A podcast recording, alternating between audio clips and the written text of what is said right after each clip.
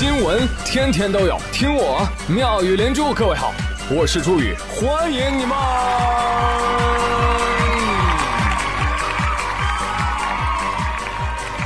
谢谢谢谢谢谢各位的收听啦！喂，这里是扫黄打非办，你们家老公被我们抓了。什么？我跟他离婚？他竟然敢背着我找女人？不不不，他补课超纲了。近日，据湖北扫黄打非办消息，为深入开展护苗2021专项行动，有效规范教培机构的办学行为，湖北多地积极开展校外培训机构文化市场专项整治行动。对此，有老师反映。哦，有个家长啊打电话给我，要求我给他孩子补课，吓得我赶紧把电话给删了。你们要过来啊！哎呦，真的是跟我有什么深仇大恨吗？哎，大家记住了哈，黄赌毒补不要沾，哈哈，抓爸爸的人要去抓妈妈啦。哎，你是怎么进来的？我嫖娼，我赌博，我补课。哎，你说这以后补课会不会跟谍战片一样啊？啊，司机开面包车接人，地点随时更换，学生一上车就用黑布蒙住眼，在市区绕几圈，到了地方之后呢，解开黑布，从皮箱里面抽出一沓的试卷，同学们，安全了，开始做题吧。但你知道道高一尺，魔高一丈，啊我担心课外教辅机构会玩出新花样。尊敬的家长朋友，你好，暑期夏令营考虑一下啊？不是，你们这合规吗？合规的，因为我们这都是体育类项目，真的一点奥数都没有吗？没有的，没有的，上面不允许啊，我们也不能安排啊。不过啊，我们的体育老师啊，都是数学系高材生毕业。哦，我报了。哎，根据这个新闻啊，我们萌生出了一个致富经啊，朋友们，我现在有个非常棒的创业计划哈，就差一个亿启动资金了。项目呢就叫新西方啊，教材都不用变，直接培训父母，把父母培训好了，让他们间接回家教孩子。原本一家一个客户，啪变俩，用户数量直接翻倍，哎，实现教育机构的弯道超车。感兴趣的朋友，请打钱购买原始股啊，计划明年上市啊。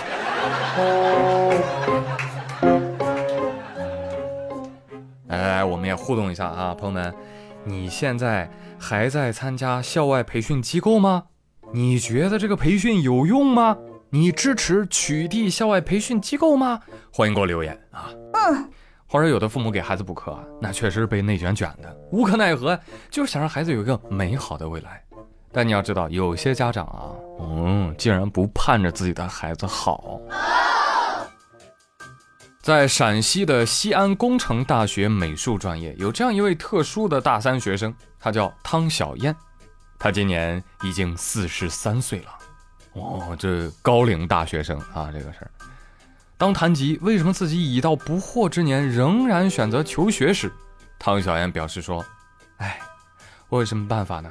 我曾经参加过三次高考，但一直以为自己没有被录取，直到我的父亲重病住院。”弥留之际，我父亲才告诉我：“孩子，啊你呀，其实之前都考上了，但是呢，你也不用想了，之前的录取通知书啊，我都给你烧了。”我擦！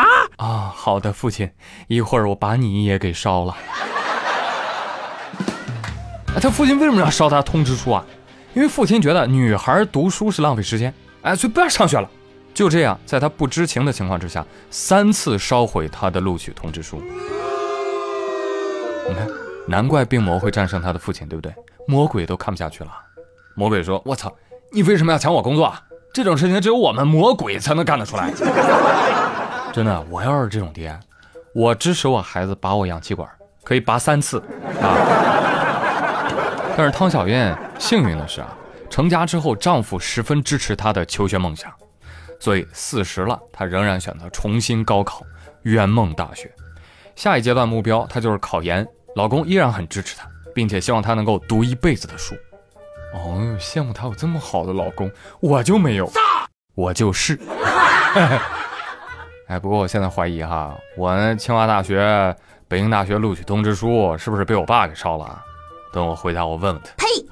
哎，你们谁要是考上清北了，记得把录取通知书寄给我，我也得像下面这个小朋友一样，嗯，拿在手里招摇过市。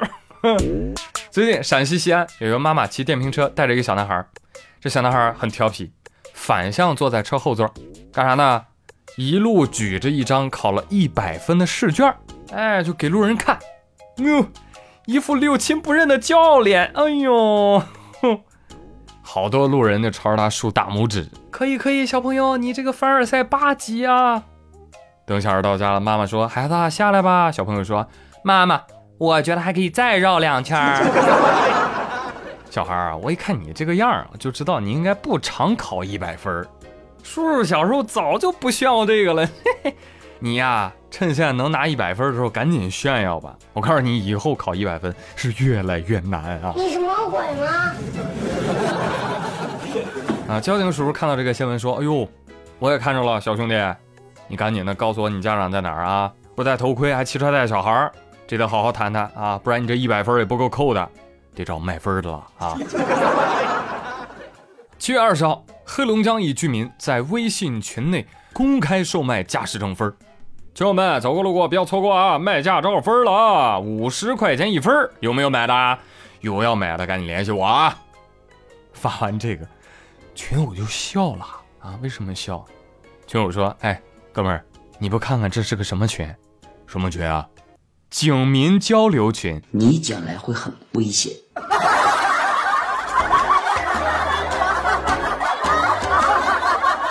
民警说：“好的，我已经接单了。”社区民警在看到微信群内公开售卖驾驶证分的消息后，立刻与该居民取得了联系，请他到派出所做了亲切友好的交流。司机说：“哎呦，说好的交流交流，你批评我怎么回事啊？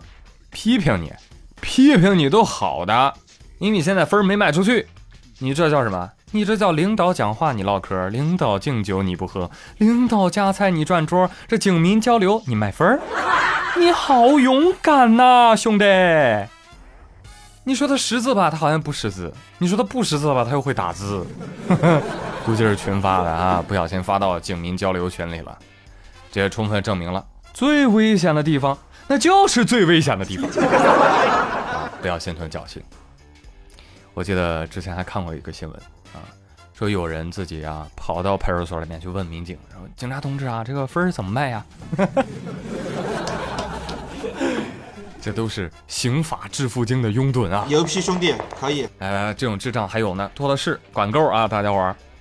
前天湖北黄石蓝天救援队在河南新乡卫辉转运群众的间隙，有一艘价值二点七万元的救生艇被偷了。啊！神奇吧？救援队救灾，救生艇被偷了，你说偷这玩意儿能赚几个钱呢？哎，结果后来发现了，救生艇啊！被一个网红团队偷走，用于拍摄视频去了。救援队花了四个小时才找回来，但是艇身已经损毁严重了。目前，新乡当地的警方已经介入调查。不是，网红偷救生艇拍视频，拍拍什么视频？哦，假装救援是不是啊？臭不要脸！哎，家人们，我们为了救援偷几艘救生艇不过分吧？家人们，我们现在在现场直播啊，刷火箭不过分吧？哎，家人们，不要骂我呀！我们是为了救人啊，他们应该也不能把我们怎么样，对不对？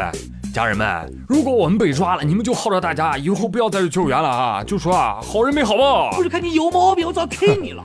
国难炒作你第一，救援拖后腿你还第一。除此之外，还有一些更扯淡的，比如说有一些网红男女，或蹲或趴在一个小水沟里，跟个蛤蟆似的在水里翻腾。